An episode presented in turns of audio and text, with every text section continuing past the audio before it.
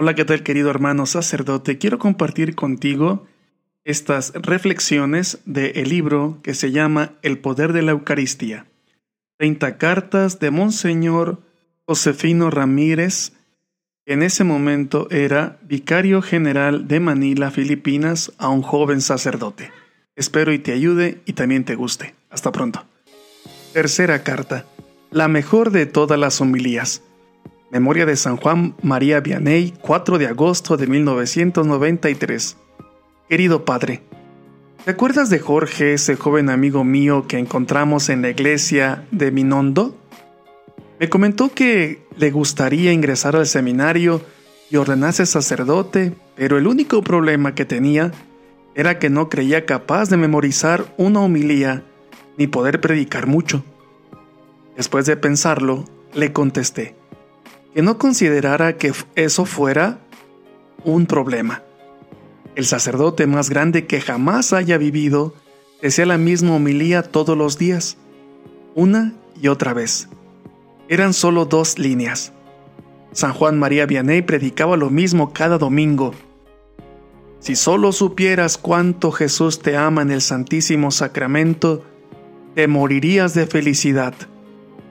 Después, Señalando hacia el sagrario, agregaba, Jesús está realmente allí. La gente venía de todas partes de Francia para oírlo hablar y todos los domingos repetía lo mismo. Al tomar conciencia del amor y la presencia de Jesús en el Santísimo Sacramento, se conmovía tan inmensamente hasta lo más profundo de su alma que al señalar el sagrario para mostrarle a la gente que Jesús estaba realmente ahí, lloraba de alegría. Pasaba largas horas, día y noche rezando ante el Santísimo Sacramento, como también muchas horas en el confesionario. San Juan María Vianney, el cura de Ars, fue proclamado por la Iglesia modelo y patrono de todos los sacerdotes. Otro sacerdote famoso, que vivió en la misma época, fue el sacerdote dominico Lacordaire. Este sacerdote fue el predicador más elocuente de su tiempo. Cuando predicaba en la iglesia de Notre Dame de París, el rey y la reina iban a oírlo y la catedral se llenaba. Un día, alguien le preguntó si sentía gran satisfacción por ser un predicador tan popular, pero contestó que no.